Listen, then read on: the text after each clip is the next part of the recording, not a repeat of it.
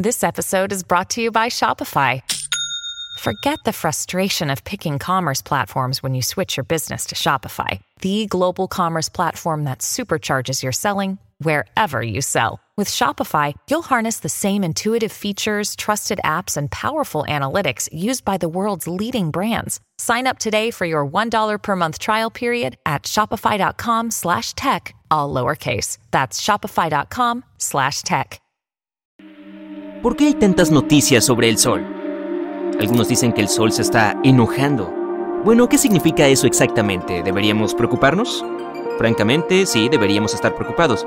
Por lo general no es bueno recibir demasiado sol. El componente ultravioleta de la luz solar es perjudicial para la piel, pero la piel humana posee cierta pigmentación que nos protege contra los rayos solares peligrosos. Cuanto más ultravioleta hay, más pigmentación tenemos. Los grandes sombreros y por supuesto las cremas con un alto factor de protección solar sin aceite también ayudan, en especial a las personas de piel clara. Pero, ¿qué va a suceder en nuestro planeta? Primero, saquemos una estimación de cuán enojado es probable que se ponga el Sol. El Sol generalmente pasa por un ciclo activo-calmo-activo cada 22 años, con altibajos que ocurren cada 11 años.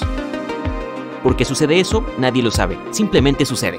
Probablemente haya una razón, pero los científicos aún no la han descubierto. Saben que con cada ciclo, el Sol invierte sus polos magnéticos. Eso en sí mismo es bastante asombroso, especialmente cuando consideras que la Tierra no ha invertido sus polos magnéticos en 600.000 años. De hecho, en los últimos 100 años, el Sol ha estado extremadamente tranquilo. Eso también es inusual. El ciclo activo-calmo-activo se ha convertido en un ciclo activo-calmo-calmo. Pero algo está cambiando.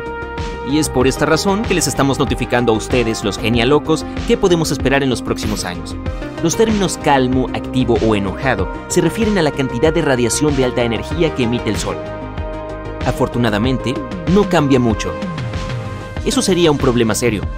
Si el Sol se atenuara un 6% o aumentara su brillo, la Tierra se congelaría o se freiría. Observar las manchas solares es la forma más fácil de medir la actividad del Sol. Cuantas más manchas solares sean visibles, más activo estará el Sol. Un gráfico conocido como el diafragma de la mariposa rastrea el patrón de 11 años de actividad de las manchas solares. El diafragma de la mariposa muestra cómo las manchas solares desaparecen regularmente de la superficie del Sol y reaparecen en otros lugares. La NASA pronosticó que el actual ciclo de actividad solar sería tranquilo, como el anterior. Pero está empezando a parecer que ese no es el caso. Actualmente estamos en el ciclo solar número 25, el vigésimo quinto ciclo solar de 11 años desde 1755, cuando se comenzó a llevar un registro. Se espera que este ciclo de actividad solar alcance su punto máximo en 2025. El Sol ya ha superado el número de manchas solares que la NASA había predicho. No parece que este ciclo solar vaya a ser tranquilo. Parece que vamos a tener una radiación solar muy activa en la Tierra durante los próximos años. A principios de febrero de 2022, 40 de los 49 satélites de comunicaciones de SpaceX en órbita sobre la atmósfera fueron destruidos por una explosión en el Sol. When you need mealtime inspiration, it's worth shopping Kroger, where you'll find over 30,000 mouthwatering choices that excite your inner foodie. And no matter what tasty choice you make, you'll enjoy our everyday low prices, plus extra ways to save, like digital coupons worth over $600 each week. You can also save up to $1 off per gallon at the pump with fuel points. More savings and more inspiring flavors make shopping Kroger worth it every time. Kroger, fresh for everyone. Fuel restrictions apply. El gas de plasma electromagnético de alta velocidad del Sol, conocido como viento solar, hizo que la atmósfera de la Tierra se comprimiera y los satélites de Elon Musk perdieron su integridad orbital y se estrellaron contra la Tierra. Las manchas solares parecen manchas oscuras en el Sol, pero no son oscuras, simplemente no son tan brillantes como el resto de la superficie. Para tener una mejor idea, toma una bombilla encendida de 25 vatios y sosténla frente a una bombilla encendida de 100 vatios. La bombilla de 25 vatios lucirá oscura, eso sucede con las manchas solares. Las manchas solares en la superficie del Sol casi siempre vienen en pares. Eso se debe a que son tormentas magnéticas en el gas de plasma del Sol. Una mancha solar es magnéticamente positiva y la otra es magnéticamente negativa. Entre las dos, que pueden ser mucho más grandes que la Tierra misma, fluye una corriente eléctrica que lleva consigo un arco de gas ionizado. Y las erupciones solares son otra cosa que debería preocuparnos. Son poderosas explosiones electromagnéticas en el Sol asociadas con las manchas solares. A medida que el gas de plasma supercaliente se agita y gira, también giran las líneas del campo magnético en las manchas solares. Cuando estas líneas se rompen, una poderosa explosión libera rayos X y radiación gamma a la velocidad de la luz. También se liberan gases visibles. Las erupciones solares tienen un sistema de clasificación según su potencia. Las de clase X son las más peligrosas. Este tipo de erupción solar puede causar apagones de radio en toda la Tierra y dañar satélites, afectar a los astronautas en órbita e incluso a los pasajeros en aviones de gran altitud. Las erupciones solares de clase M causan auroras espectaculares en los polos norte y sur de la Tierra, mientras que las de clase C casi no tienen efecto en nuestro planeta. Pero las erupciones solares no son las mayores explosiones del Sol. Las CME, que significa eyección de masa coronal, son mucho más grandes que las erupciones solares y más peligrosas cuando se dirigen hacia nosotros. Como su nombre lo indica, las eyecciones de masa coronal son explosiones que se originan en la corona del Sol lanzan millones de toneladas de gases ionizados calientes hacia el exterior desde la corona. La corona es la capa de gas delgado y brillante que hay alrededor de la superficie del Sol. La corona del Sol es mucho más caliente que la superficie. Y la superficie en sí tiene unos 5.500 grados centígrados. Pero la corona está a más de 550.000 grados. ¿Por qué y cómo la corona es mucho más caliente que la superficie del Sol?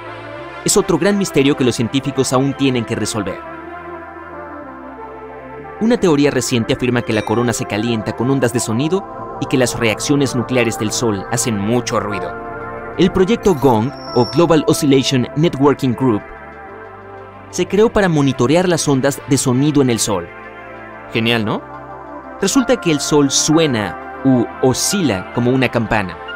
Y tenemos cinco sitios de observación en todo el mundo, en la India, en Australia, en las Islas Canarias, en Chile y en California, que mantienen una vigilancia constante sobre los más de 10 millones de ondas de sonido que se mueven en el Sol y alrededor de él. Ahora que el Sol está entrando en una fase activa, podemos esperar ver potentes eyecciones de masa coronal dirigiéndose hacia nosotros. Los gases expulsados por el Sol son ionizados y despojados de electrones por el intenso calor. Esto hace que formen una tormenta de protones que puede viajar por el espacio a velocidades de alrededor de 800 km por segundo. Estos núcleos atómicos cargados positivamente serán mayormente bloqueados o desviados por el campo magnético que se extiende alrededor de la Tierra. Nuestra atmósfera no ayuda contra una tormenta de protones, aunque el último kilómetro de aire sobre la superficie de la Tierra detiene los dañinos rayos X de las erupciones solares. El viento de partículas del Sol solo puede ser detenido por la magnetosfera de la Tierra, Podemos esperar algunas auroras espectaculares alrededor de los polos magnéticos de la Tierra, y es muy posible que estas auroras se extiendan hasta las latitudes medias cuando la Tierra se mueva a través de una eyección de masa coronal. Actualmente Estados Unidos tiene una sonda espacial que se dirige a la corona solar. Debido a que la corona del Sol se extiende hacia afuera por muchos millones de kilómetros, la sonda solar Parker, como se la llama, navega a 5,5 millones de kilómetros de la superficie de nuestra estrella o aproximadamente un décimo de la distancia a Mercurio. La sonda está experimentando temperaturas de más de 1300 grados centígrados, pero su interior está a salvo. Un escudo térmico compuesto de carbono de 11,43 centímetros de espesor protege los telescopios y magnetómetros de la sonda que miden la intensidad del viento solar.